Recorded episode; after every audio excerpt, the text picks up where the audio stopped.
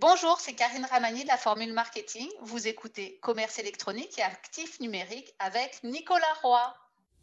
Avoir un commerce électronique est tout un défi. On vit souvent des déceptions ou de la frustration. Que faire pour rentabiliser mon commerce en ligne? Qui engager pour m'aider à réussir?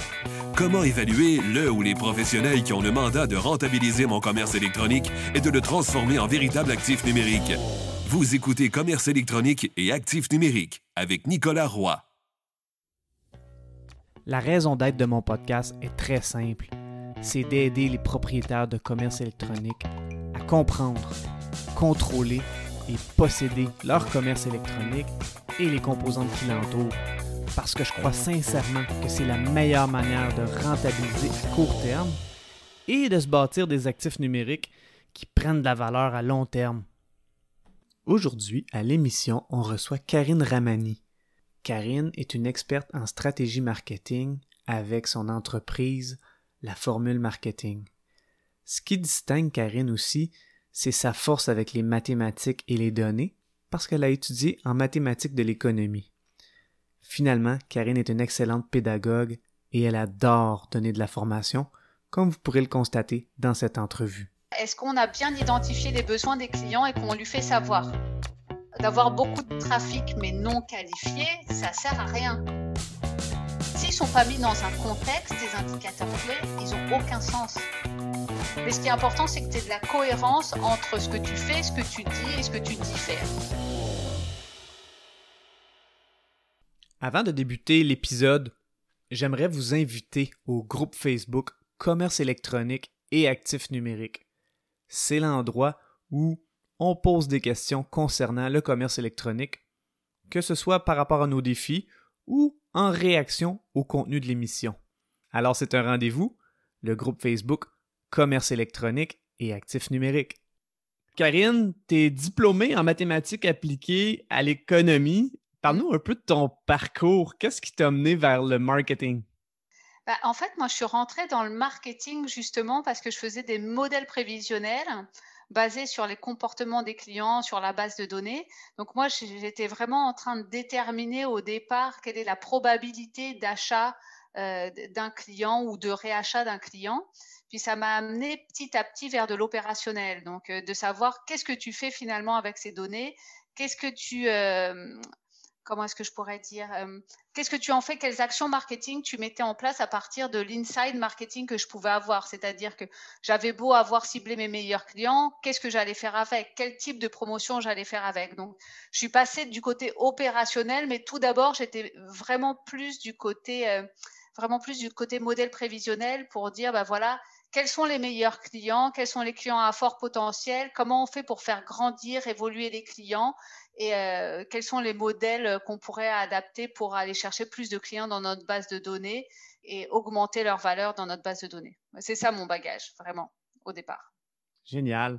Puis selon toi, c'est quoi les étapes euh, ou les priorités pour optimiser la stratégie de commercialisation en ligne d'une entreprise? Donc, quelles seraient les étapes selon toi? Si un client vient te voir et disait Moi, j'aimerais ça optimiser ma stratégie euh, de commercialisation, qu'est-ce que tu lui dirais?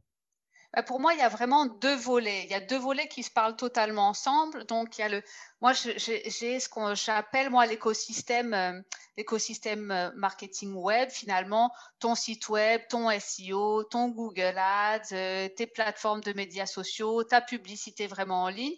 Puis d'autre côté, tu as ta base de données de clients, c'est-à-dire tes transactions.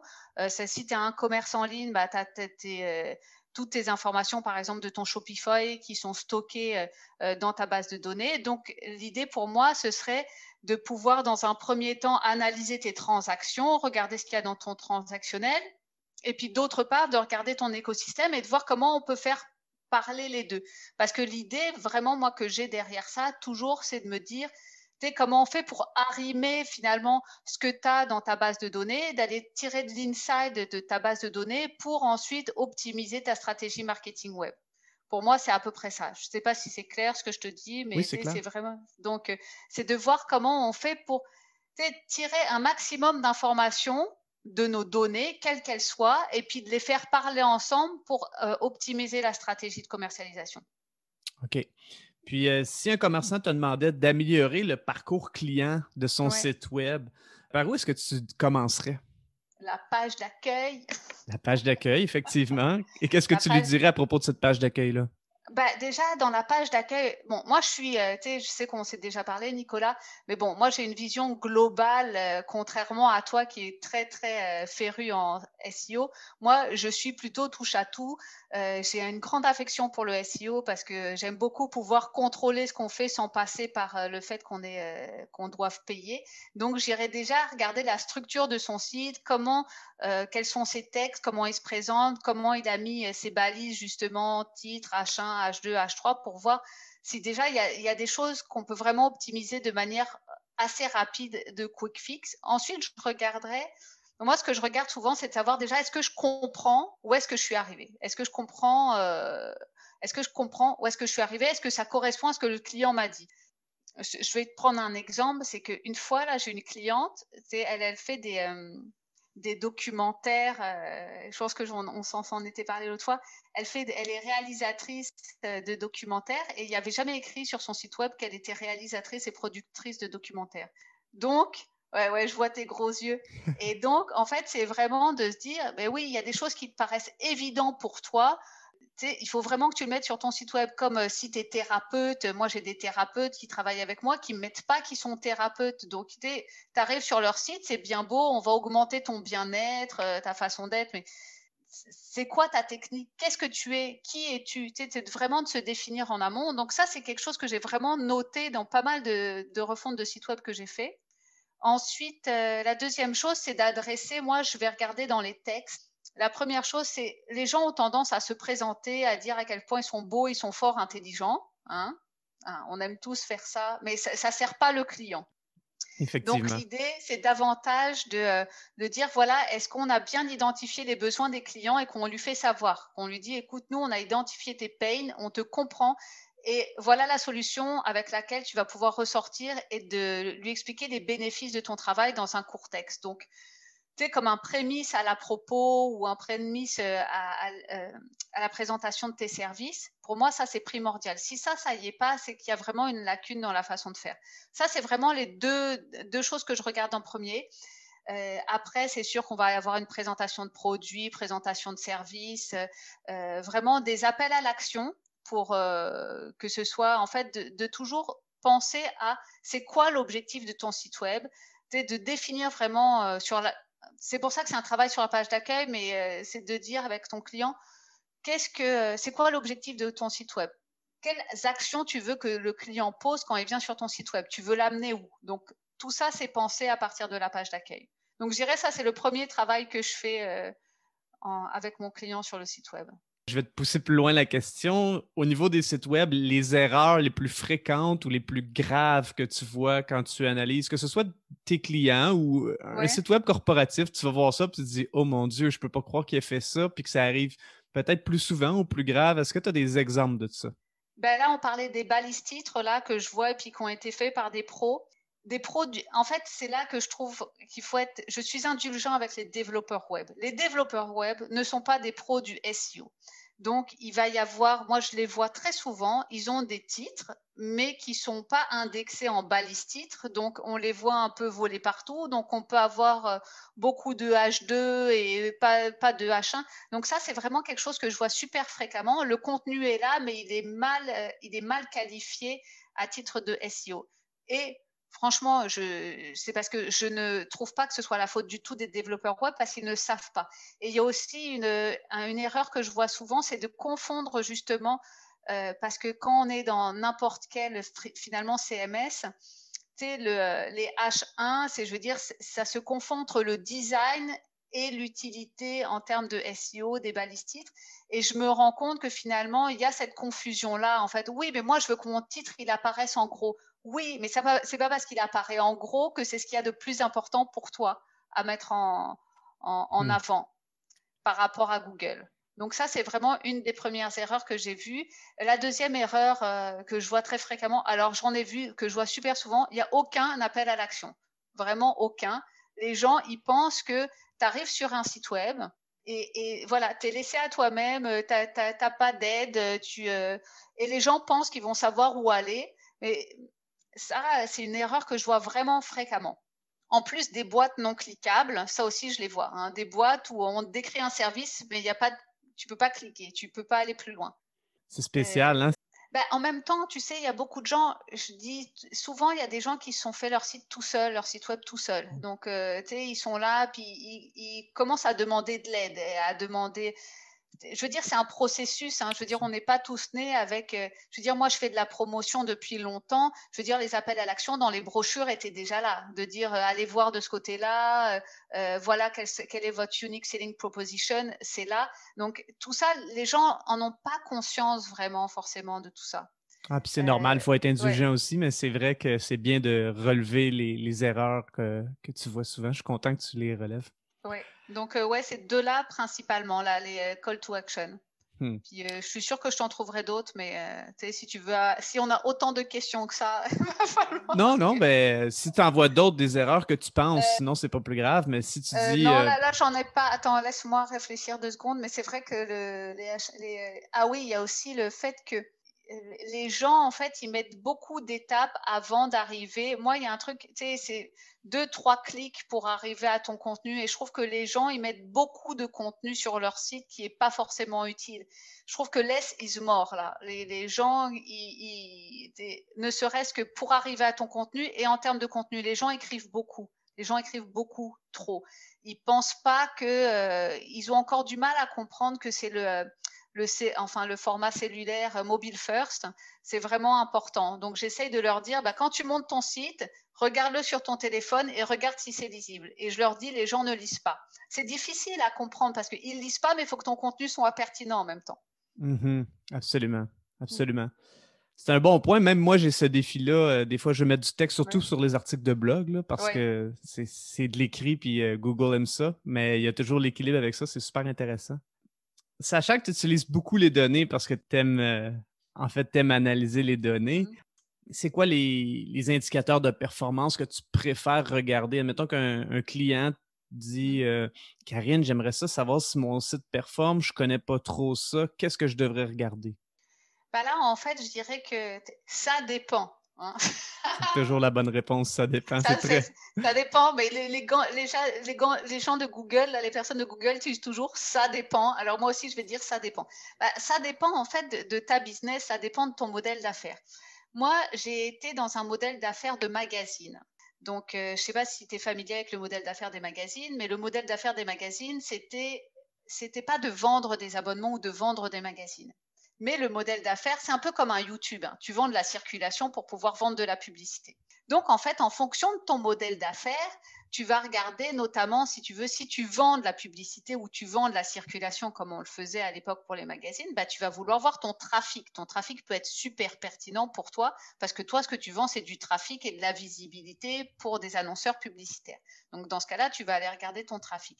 Mais par contre, tu vois, d'un autre côté, ton trafic, il est pertinent. Il faut que tu regardes aussi si tu vends de la publicité à l'international, ben, c'est une chose, mais si tu vends uniquement sur le Québec, donc tu vas aller regarder aussi euh, raffiner en termes de localisation pour voir, euh, parce que tu vends une, une, circulation, un, un, trafic au niveau d'une localisation. Donc, tu vois, ça dépend du, du modèle d'affaires. Mais tu vois, par exemple, moi, je pense toujours, et puis je sais que tu vas me rejoindre là-dessus, d'avoir, d'avoir beaucoup de trafic mais non qualifié, ça sert à rien. J'avais, j'adore raconter cette histoire. C'est, euh, j'avais euh, des étudiants, enfin des participants à, ma à ma formation ma stratégie marketing web et euh, il y avait des participants qui étaient d'une qui faisaient partie d'une troupe de d'artistes de spectacles vivants et ils s'appelaient, euh, dans leur terme, il y avait l'aubergine dans leur nom de, de, compagnie. Alors, ils se positionnaient très bien sur le mot aubergine, mais eux, ils n'ont rien à voir avec le terme aubergine. Donc, on a beau regarder le trafic du mot aubergine qui arrive vers lui, on va trouver ça génial, mais ton trafic, il qualifie, il n'est pas qualifié, il n'est pas qualifié par rapport à ta cible. Donc, finalement, tu sais, c'est de faire attention entre ton indicateur de performance et euh, ton objectif et euh, toute la stratégie qui vient derrière. Donc, c'est d'être en fait, moi, c'est pas seulement moi, je vais dire quels sont les indicateurs de performance, je vais t'indiquer quels sont les indicateurs de performance, mais je vais t'accompagner à te dire et un esprit critique par rapport à tes indicateurs de performance. Est-ce que ça fait du sens? Notamment, tu le vois, tes trafics par mots-clés. Là, j'ai trop découvert d'ailleurs un super outil euh, qui m'a été partagé de un Google Data Studio et je suis, euh, enfin, absolument fabuleux, un espèce de dashboard fantastique qui suit euh, les mots-clés et le trafic des mots-clés. J'utilise Data Studio, je trouve ça très intéressant. Ah ouais, et puis tu as juste à plugger ta source, c'est fantastique. Et là, tu peux voir est-ce que eh, d'où vient mon trafic et euh, est-ce que ça augmente, euh, est-ce que ça diminue, donc c'est pertinent. Donc d'aller chercher en fait tes indicateurs clés, s'ils sont pas mis dans un contexte, tes indicateurs clés, ils ont aucun sens. C'est pour ça que je dis, je peux bien te dire n'importe quel indicateur de, de, performance. C'est sûr que c'est ça, le trafic, les gens, est-ce qu'ils reviennent sur ton site, est-ce qu'ils reviennent pas, est-ce que tu as du, euh, comment s'appelle, du, du bounce, de pourcentage de bounce des rebonds, ton taux de rebond, merci. Ton taux de rebond est quand même intéressant, ça t'indique énormément de choses, mais ton taux de rebond, c'est pareil. Tu vas dire, j'ai un super gros taux de rebond sur ma page contact, mais ça c'est normal que tu aies un gros taux de rebond sur ta page contact parce que les gens, une fois qu'ils ont rempli ton formulaire de contact, ils s'en vont. Donc, c'est de prendre vraiment ton data avec et te poser les bonnes questions par rapport aux data que tu peux avoir, par rapport à toutes les informations que tu peux avoir sur ton data les données, est-ce que tu les trouves sur Google Analytics? Est-ce que tu utilises d'autres outils d'analyse avec ta clientèle? Là, tu me parlais de Google Data Studio, mais est-ce que tu utilises autre chose? Bah là, Google Data Studio, je peux tout plugger dans Google Data Studio. Tu sais, bah là, c'est ça, là, j'ai plugué euh, dans Google Data Studio, j'ai euh, plugué la Search Console, vraiment super intéressant. Donc, c'est là que je peux voir justement euh, un rapport complet de mes mots-clés et puis de leur évolution mois par mois. C'est exactement ce que je fais, moi, dans mes rapports avec ma clientèle. Euh, c'est génial. Euh, ben, j'utilise SEMrush aussi pour aller regarder euh, les métriques d'SEMrush. Qu'est-ce que j'utilise d'autre? Ben, Moi, c'est ça, c'est vraiment tout ce qui est marketing web, mais après, ça va être plus, tu sais, dans la base de données. Soit je vais faire des tableaux croisés dynamiques quand j'ai pas de modélisation à faire et que c'est de l'extract vraiment de la, base de données transactionnelle, où là, on, va chercher justement, on peut faire des choses super intéressantes et déjà très poussées avec Excel. Donc, euh, je vais créer des tableaux euh, personnalisés et puis aussi des tableaux dans Excel qui me permettent de suivre vraiment les, euh, campagnes, ce genre de trucs, ou avec des indicateurs qui sont aussi, ben, c'est ça, ton coût d'acquisition, ton taux de conversion. En fait, des choses que tu peux retrouver sur Facebook, que tu peux retrouver dans Google Ads et un peu partout. Mais je dirais que c'est ça. Euh, Google Data Studio, et puis moi j'ai découvert ça assez, assez récemment, que tu pouvais plugger euh, Facebook, euh, tu peux plugger plein de choses dedans. Je savais que tu pouvais infini. Plugger, tu savais que tu pouvais plugger les outils de Google Ads, mais que tu ailles plugger Facebook, je trouvais ça super. Quoi. Mmh ouais, non, c'est vraiment un bel outil à avoir, puis ça fait vraiment un beau travail. Oui, tu peux avoir les insights Facebook, les insights Instagram. Au niveau de, du commerce électronique, bon, on dit que l'image de marque, c'est souvent ce qui va aider un petit commerçant à se mmh. différencier de, des grosses entreprises comme entre autres Amazon. As-tu une manière de réfléchir ou de clarifier les éléments de l'image de marque pour ta clientèle, donc pour les aider à, connaître leur identité entrepreneuriale ou plutôt le message qu'ils veulent, euh, veulent euh, ou l'image qu'ils veulent euh, envoyer à leur clientèle et aux clients potentiels? Ben, en fait, en fait c'est intéressant que tu me poses cette question. En fait, moi, quand je rentre un client, quoi qu'il arrive, moi, j'ai un espèce de, de processus où euh, on va brainstormer au départ. J'ai un questionnaire que je leur pose qui est quelle est leur activité, euh, quels sont ses produits, quels sont les services, quelles sont les missions, vision, valeur. Donc, on passe à travers tout ça ensemble et en fait, je dirais que c'est un questionnaire brainstorm parce que eux remplissent le questionnaire et ensuite on discute ensemble de toutes les réponses qu'ils me donnent. Et là, moi, je vais rebondir sur la question. Moi, en fait, je vais essayer dans mon travail de les questionner sur le pourquoi des choses et est-ce que ça fait du sens et puis après de dire mais oui mais ça c'est pas dans ton site web tu l'as pas dit ou ça ça ressort pas assez ou est-ce que tu penses que ton image de marque reflète toutes ces valeurs là tu vois, on va, le questionner, mais moi, je vais d'abord questionner l'entrepreneur et l'entreprise parce que moi, de toute façon, moi, je peux pas travailler si je connais pas tout ça. Donc, c'est sûr que l'image de marque, moi, tu vois, je suis quand même une fille de data. Donc, même si j'aime le beau, euh, tu vois, un site web comme Amazon, il est moche, il fonctionne très bien. Donc, tu sais, en fonction de ton, euh, de ton entreprise, tu n'as pas forcément besoin de faire quelque chose d'hyper beau, d'hyper léché, puis ça dépend des moyens que tu peux avoir derrière. Mais ce qui est important, c'est que tu aies de la cohérence entre ce que tu fais, ce que tu dis et ce que tu dis faire. Grosso modo, c'est ça que j'évalue avec mon client.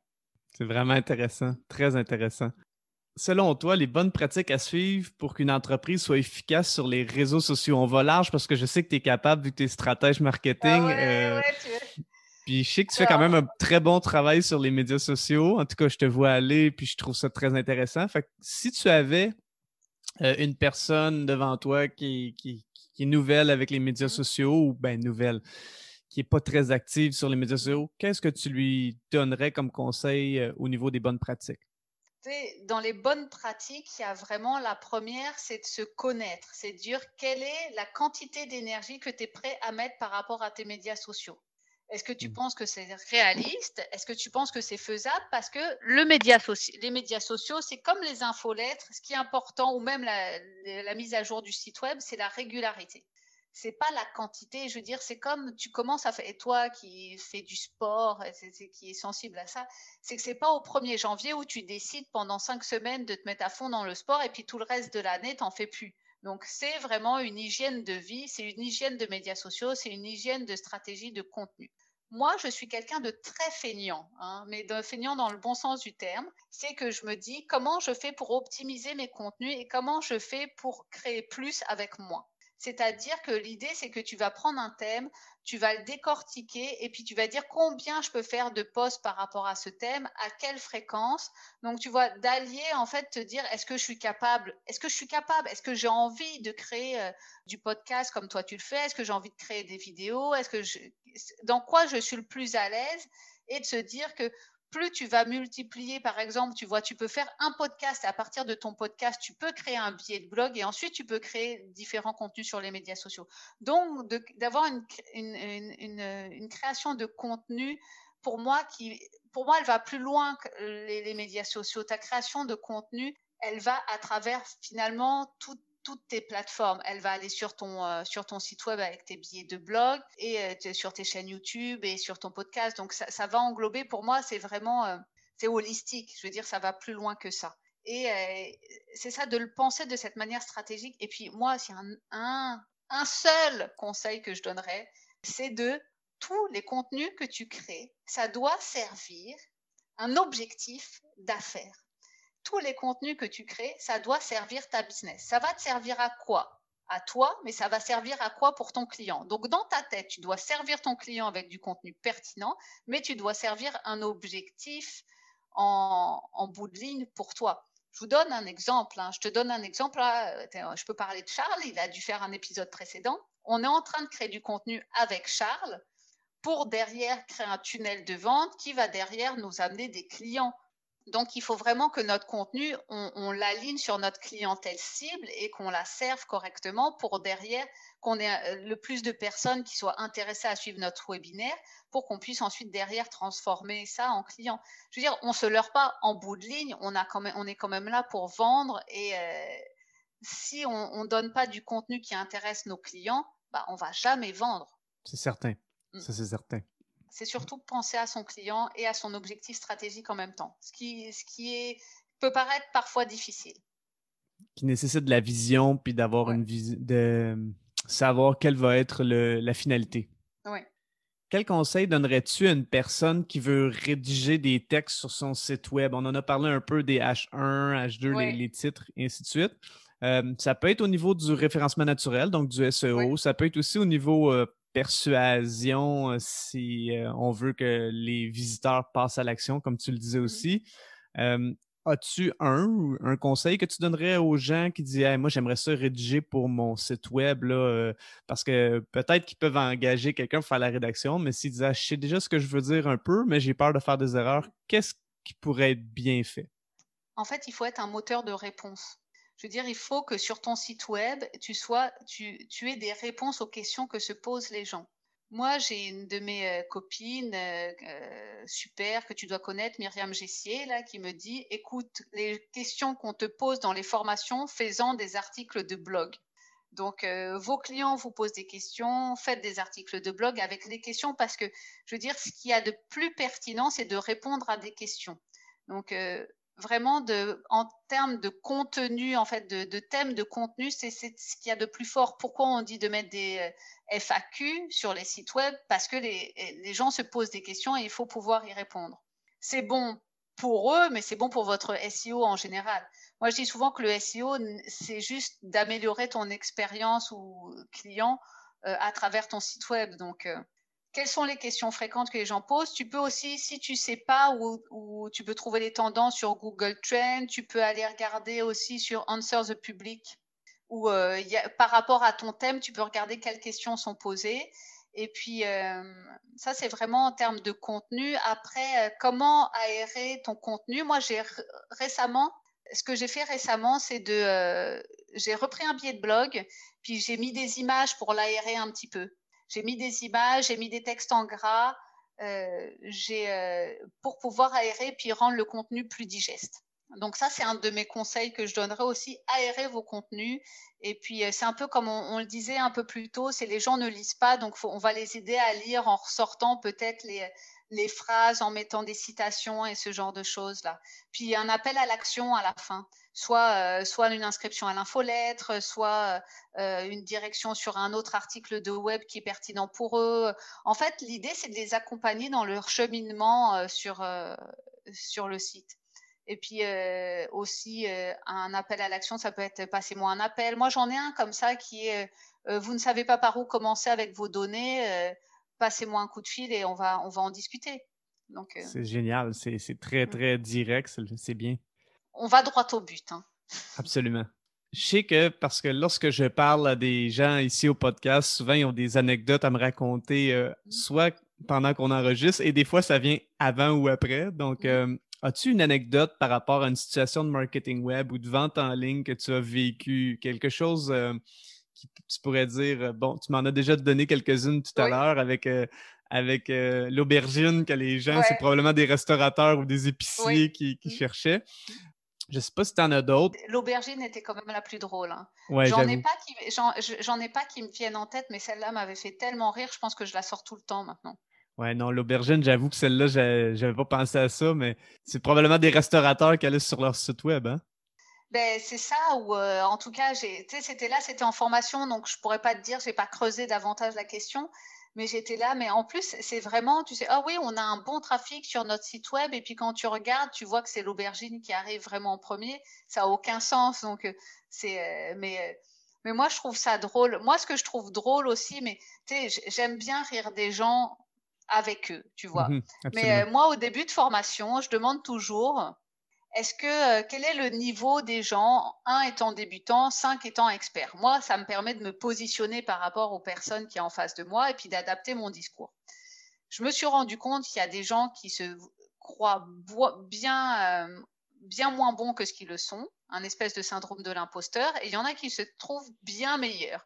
Donc, euh, c'était. Moi, j'en rigole parce que tu as des gens qui me disent Oh, je suis 4, 4, 5. Même moi, je me mets à 3 encore, hein, parce qu'on est toujours en train mmh. de découvrir. Absolument. Et puis, euh, ils arrivent et puis je leur dis Mais vous savez ce que c'est que le pixel euh, Est-ce que vous savez ce que c'est que le remarketing? Et ça, tout ça, ils ne le savent pas. Donc, c'est de, de, voir que finalement, des gens qui se trouvent vraiment très, très bons, et eh ben, ils savent pas, ils ont encore des choses à apprendre. Je pense qu'on en sait tous pas mal sur le, le marketing web, mais je pense que tu sais, moi, je, vois ça un peu comme un plafonnier. Je veux dire, le 3, pour moi, 5, en fait, tu t'arrives de 1 à 3 assez rapidement, mais tu restes très longtemps au niveau 3. Quoi. Mmh absolument. La courbe d'apprentissage est plus difficile par la suite. Puis il y a l'aspect, bon, on peut partir longtemps là-dedans, mais tu as, incompétent inconscient euh, aussi, qui est, qui est, un stade qui est. tu penses que tu es tu es compétent, mais tu es, incompétent, inconscient. Tu n'es pas conscient de tes limites. Donc, ça aussi, c'est quelque chose qui peut être euh, pour tout le monde, pour tout mmh. entrepreneur. Souvent, nos défauts, c'est ceux qu'on ne voit pas. C'est bien plus facile de voir ceux des autres que les nôtres. Hein. Ah, bah, c'est sûr, hein, c'est sûr. Mais, mais, mais du coup, en fait, c'est vraiment cette, euh, cette façon de se dire qu'on a tellement de choses à apprendre. Puis, je le dis, moi, ça fait 12 euh, ans que je fais du Pilates. J'adore le Pilates. Je suis vraiment fan de Pilates. Puis je fais des cours avancés, euh, des cours intermédiaires avancés. Puis je me lasse pas de prendre des cours de débutants parce qu'on repart à la base, on repart euh, sur la respiration. Puis là, on, apprend à bien placer notre respiration et à placer nos mouvements. Puis à chaque fois, je me rends compte que ben, ça me fait quand même progresser sur la base. Donc il n'y a pas de, c'est pas une honte, c'est de retourner à la base, de, de, de, reparler des fondamentaux, que ce soit en marketing web, ben c'est toujours, c'est toujours super important. Et puis même si on se sent super avancé, de recommencer sans recommencer du début, de prendre conscience des choses d'une autre manière, ça fait souvent voir les choses autrement et ça permet parfois de, de reculer pour mieux sauter. Je suis tellement d'accord avec toi. Euh, selon toi, quel est le défi le plus grand auquel font face tes clients euh, par rapport au, marketing web? Euh, c'est que en fait, ils sont euh, souvent seuls ou avec très peu de ressources et ils sont, ils sont un peu all over the place. Ils veulent tout faire sans avoir conscience que tout fonctionne ensemble. Ils manquent de temps, ils ont, vraiment, ils n'ont pas de stratégie.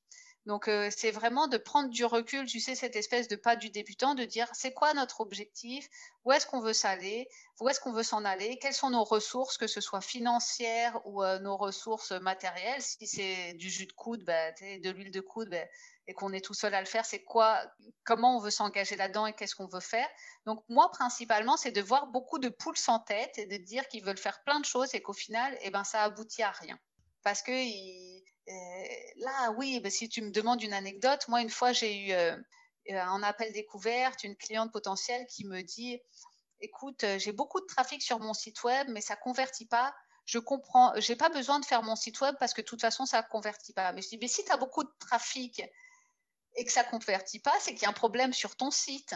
Donc, c'est un peu ça, c'est de se dire, ben voilà, il y a des étapes à passer. Puis quand moi, les gens me viennent vers moi sur de la commercialisation et qui veulent faire des médias sociaux et puis qui veulent regarder euh, et qui veulent commercialiser davantage, et je leur dis, ben, faut revoir votre site web. Eh ben, les gens, ils ont du mal à passer à cette, étape, à cette étape-là, mais elle est indispensable. Donc, c'est vraiment de regarder tout cet écosystème, comment les, les, les choses fonctionnent ensemble et de vraiment partir une stratégie avec des objectifs bien définis, puis réalistes Enfin, même si, tu sais, c'est sûr que, tu sais, si tu veux décrocher la lune, j'ai pas de souci avec ça. C'est juste qu'il faut que tu puisses mettre les moyens, que ce soit financier ou que tu puisses t'investir à 100% là-dedans pour pouvoir y arriver, quoi. Absolument. Au niveau de la, la vente au détail en ligne, euh, la fidélisation, c'est quand même un bon défi parce qu'en ligne, on n'a pas l'aspect pignon sur mmh. rue, proximité. Mmh. Est-ce que tu aurais des conseils ou des trucs si quelqu'un te disait Karine, j'aimerais ça améliorer ma fidélisation avec ma clientèle en ligne. Je comprends que ça va au-delà du marketing, mais qu'est-ce que tu dirais à la personne qui te poserait cette question-là? Ben, en fait, ça, pour moi, ça fait 100% partie du marketing parce que moi, comment je vois les choses, c'est que beaucoup d'entreprises euh, se focalisent sur l'acquisition, mais la fidélisation, fidéliser un client, ça coûte entre 5 et 10 fois moins cher que d'aller acquérir un nouveau. Donc, prendre soin de ses clients, les transformer en ambassadeurs pour qu'ils représentent notre marque, c'est quand même vraiment euh, le, le, cœur quelque part de mon métier. C'est de dire, ben voilà, on va aller choyer les personnes, on va leur poser des questions, on va mesurer leur niveau de satisfaction. Moi, je dirais déjà la première chose, c'est connaissez vos clients. Est-ce que vous connaissez, vous savez qui ils sont Est-ce que vous savez, euh, est-ce que vous connaissez leur niveau de satisfaction? Est-ce que vous leur posez des questions? Est-ce que vous interagissez avec vos clients qui sont fidèles? Ça, c'est déjà la première des choses. La deuxième des choses, c'est de, là, on en fait pas mal en marketing automation. Là, c'est, euh, je veux dire, il y a des actions qui sont répétées. Là, je, me souviens, je, parlais de ça avec euh, un, des étudiants ou des participants à, c'était super pertinent. Il me disait qu'il avait reçu, euh, il avait reçu un produit et suite à ça, il avait reçu une vidéo personnalisée pour lui expliquer comment il allait l'utiliser son produit et qu'est-ce qu'il pouvait faire avec ce produit-là. Et puis en réponse, il lui disait, bah, si tu as des questions, n'hésite pas à me rappeler. Mais le, le message était 100% personnalisé avec une petite vidéo. Donc en fait, de penser à la fidélisation de cette manière-là. Le gars, mais il me dit, mais ils m'ont eu, ils m'ont eu parce que euh, ils ont personnalisé le message. Euh, en fait, c'est parce que la relation d'affaires ne s'arrête pas quand la personne a acheté. Ça fait juste que commencer. Donc, de penser à la fidélisation et ce qui vient après, de, de mesurer la satisfaction. Moi, je vois que souvent, euh, si le, marchand est bon, bah, il va envoyer un petit message pour dire est-ce que vous avez bien reçu mon produit? Est-ce que vous en êtes satisfait? Euh, On pose des petites questions. Est-ce que vous le recommanderiez? Si vous avez des questions, n'hésitez pas. Si vous voulez vous le retourner, parce que d'expliquer aux clients que s'ils sont pas satisfaits, ils peuvent retourner leur article. Eh ben ça, ça enlève un poids vraiment au client. Et puis là, tu es là en train de dire, moi, je bâtis plus long qu'une relation one-shot avec, avec toi. Je suis en train de bâtir une relation long terme. Mais ça marche pour nous, ça marche pour toi dans ta clientèle. Moi, ça marche pour mmh moi. Moi, si un client qui est insatisfait, bah, je veux qu'il me le dise. Puis moi, je suis là pour le satisfaire. Donc, il faut qu'on ait une relation, en fait, de penser que c'est une relation toute relation, ça se travaille et ça se développe. Donc, si on ne connaît pas les personnes en face de nous, qu'on ne leur pose pas des questions, puis qu'on n'interagit pas avec eux, que ce soit de manière vocale ou que ce soit justement dans la stratégie de marketing par courriel ou dans l'automatisation, eh ben, on ne saura pas tout ça. Effectivement. Puis quand je disais, c'est certain que ça passe par le marketing et il y a l'aspect logistique, euh, shipping, euh, ben, transport, je devrais dire, et ainsi de suite. Donc, c'est vraiment l'écosystème complet de l'entreprise qui, mm. qui, qui, est tributaire de la satisfaction du client. C'est super intéressant. Au niveau d'un. Parce que l'auditoire ici, c'est principalement des propriétaires d'entreprises. S'ils avaient, parce que souvent, le mot qui revient, c'est on ne sait pas trop comment évaluer un, consultant marketing web, un employé ou euh, même une équipe. Si ce propriétaire d'entreprise-là était un proche de toi et il te demandait, Karine, comment est-ce que je peux évaluer un consultant marketing web? Comment lui répondrais-tu à cette question-là? Alors la première chose que moi je dis, ce que je dis souvent à mes participants en, formation, parce que eux, je leur donne les clés justement pour s'adresser à d'autres consultants, c'est de leur dire si votre prestataire ne vous pose pas la question, mais ça va vous servir à quoi ou dans quel objectif vous voulez faire ça, c'est que c'est pas un bon consultant. Donc déjà la première question que doit poser un consultant marketing à son client, c'est quel est votre objectif? Ça ne veut pas dire que cet objectif, il est gravé dans le marbre. L'objectif, il est là pour en discuter. Quel est l'objectif? Parce que nous, on est là, quoi qu'il arrive, on est là pour servir un objectif. Toi, tu es là pour servir un objectif. Moi, je suis là pour servir un objectif. Mais moi, si, le client me dit, si le, le fournisseur me pose pas cette question, il est, pas à la bonne place. Parce qu'en fait, c'est comme de dire, euh, j'ai faim, je veux manger des sushis, mais j'arrive dans un restaurant à pizza et puis euh, on me refile une pizza. Il y a comme un truc, il y a une, inadéquation, vraiment, c'est l'analogie la, plus pourrie que j'ai trouvée. mais disons qu'on te sert une solution toute faite. Moi, parfois, je dis, je ne suis pas la bonne personne pour travailler avec vous. Puis en fait, le consultant doit arriver et dire, moi j'ai besoin que tu me définisses ton objectif parce que je veux savoir si je suis la bonne personne pour travailler avec toi, pour t'aider à atteindre ton objectif parce que on est, euh, tu sais, on est. Euh, moi, c'est sûr que j'ai plusieurs casquettes et puis ensuite j'ai des partenaires qui, m'aident à déployer des, mandats pour les clients. Mais parfois, il n'y a, a pas de fit et puis on n'est pas la bonne personne. Et puis c'est pas grave. Et puis autant, je trouve que c'est bon pour le client et c'est bon pour le consultant de déterminer ça euh, en amont. Absolument, absolument, c'est très important. Est-ce qu'il y a une question que je ne t'ai pas posée ou un sujet que tu aimerais approfondir pour aider euh, les propriétaires euh, d'entreprises? En fait, c'est que la, chose que je voudrais dire, c'est que c'est super bon de se faire accompagner par un consultant pour plusieurs raisons, parce que déjà, ne serait-ce que même si le propriétaire d'entreprise le fait faire à l'extérieur. Il est capable de brainstormer avec un, professionnel. Et puis, je trouve que c'est important d'avoir comme un coach ou un accompagnateur qui est capable de, de, te poser les bonnes questions pour pouvoir te guider. Parfois, c'est euh, une heure qui peut te débloquer un mois de travail pour savoir où est-ce que tu t'en vas. Donc, euh, ça, c'est quand même vraiment... je trouve qu'on est vraiment des, euh, des partenaires d'affaires par rapport aux, aux entrepreneurs, aux, des petites entreprises. On est, on, est plus, on est plus que des fournisseurs en tant que consultants. Pour moi, on est vraiment des partenaires d'affaires, puis on veut leur bien. Quoi. Karine, euh, tu as ton entreprise de formule marketing. C'est quoi le meilleur moyen de te rejoindre si des gens veulent te rejoindre? Euh, ils peuvent me rejoindre sur mon courriel, Karine, at laformulemarketing.com. C'est déjà pas mal. Vous pouvez aussi me rejoindre sur LinkedIn. Parfait, c'est super. Mm-hmm. Ben, écoute, je te remercie beaucoup, c'est vraiment apprécié. Merci beaucoup, Nicolas. Je vous remercie beaucoup d'avoir écouté cet épisode. Je vous invite à vous joindre au groupe Facebook Commerce électronique et actifs numériques et je vous dis à la prochaine.